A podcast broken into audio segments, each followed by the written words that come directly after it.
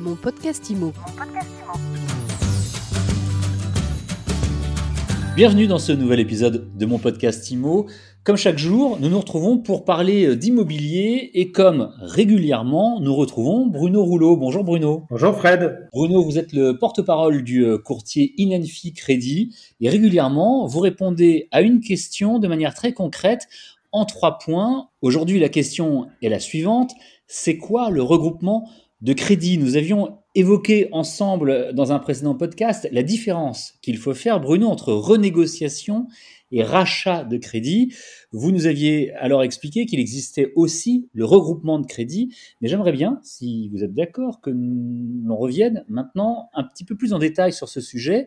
Donc, Bruno Rouleau, c'est quoi le regroupement de crédit eh bien, effectivement, Fred, vous savez que je suis un puriste sur l'usage des bons termes, et surtout à l'époque, j'avais expliqué qu'il fallait faire attention à l'usage de ces termes pour ne pas être embêté dans les avantages et les précautions à prendre pour chacune de ces situations.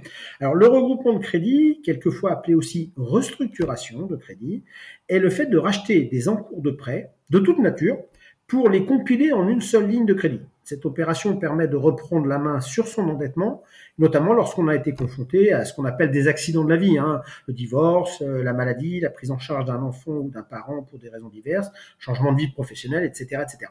Et que son niveau de revenu n'est donc plus très cohérent avec son niveau de charge financière. Alors, vous aurez noté que j'ai pris la précaution de préciser qu'il s'agissait avant tout du niveau de revenu. Cela permet de mieux comprendre l'intérêt du recours à ce type de prêt parce que peut y avoir un motif de la hausse des charges aussi, mais le banquier ou le courtier fera alors une analyse légèrement différente dans son approche des solutions. Alors concrètement, hein, ça signifie quoi euh, dans les faits comme différence, Bruno? Bah, Dans le cas où vos revenus baissent, l'emprunteur n'est pas forcément responsable de cette situation.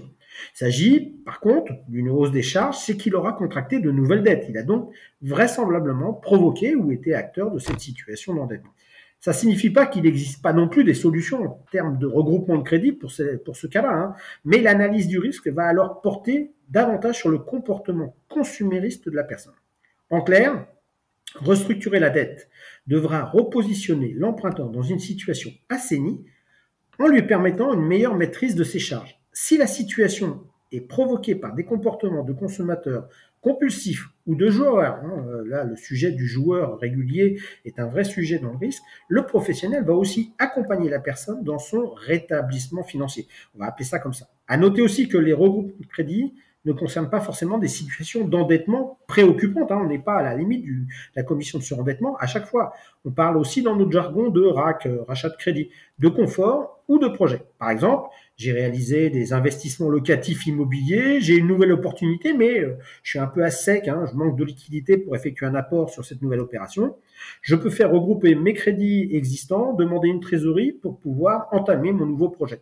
De même, et ça, ça va peut-être concerner davantage les primo-accédants, je suis locataire, je rencontre quelqu'un et on décide d'acheter en commun, mais on a chacun un ou deux crédits à la consommation. On va ainsi regrouper tous nos crédits sur une durée un peu plus longue afin de préserver une capacité d'endettement et pouvoir réaliser notre projet immobilier commun. Là, je comprends mieux la nuance, effectivement. Par contre, est-ce que je peux faire reprendre toute forme de dette ou de crédit? Alors oui, ou presque toute forme, euh, selon les établissements et selon l'importance de chaque dette, bien évidemment. Dans ces situations, ce que le banquier spécialisé, parce que c'est souvent des banquiers spécialisés qui font ça, il veut, c'est comprendre comment et pourquoi vous en êtes arrivé là. Si le remède est d'apurer des autres dettes pour repartir sur une base financière unique et, mieux maîtrisé, il y a de fortes chances qu'il accepte. Bien sûr que si le risque est bien garanti, ça sera encore plus facile.